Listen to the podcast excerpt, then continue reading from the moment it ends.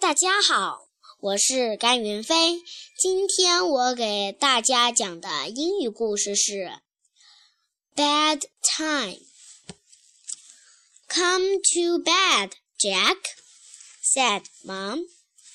Look at my red car, Mom, said Jack.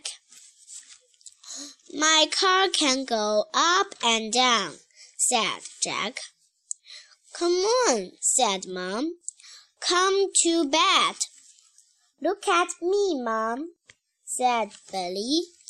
I am in bed. Mom, Mom, come here, said Billy. Here is my book.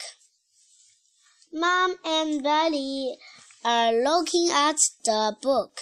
Jack is looking at Mom and Billy. Look at Jack. Jack is looking too bad. Jack and Mom and Billy are looking at the book. 谢谢大家。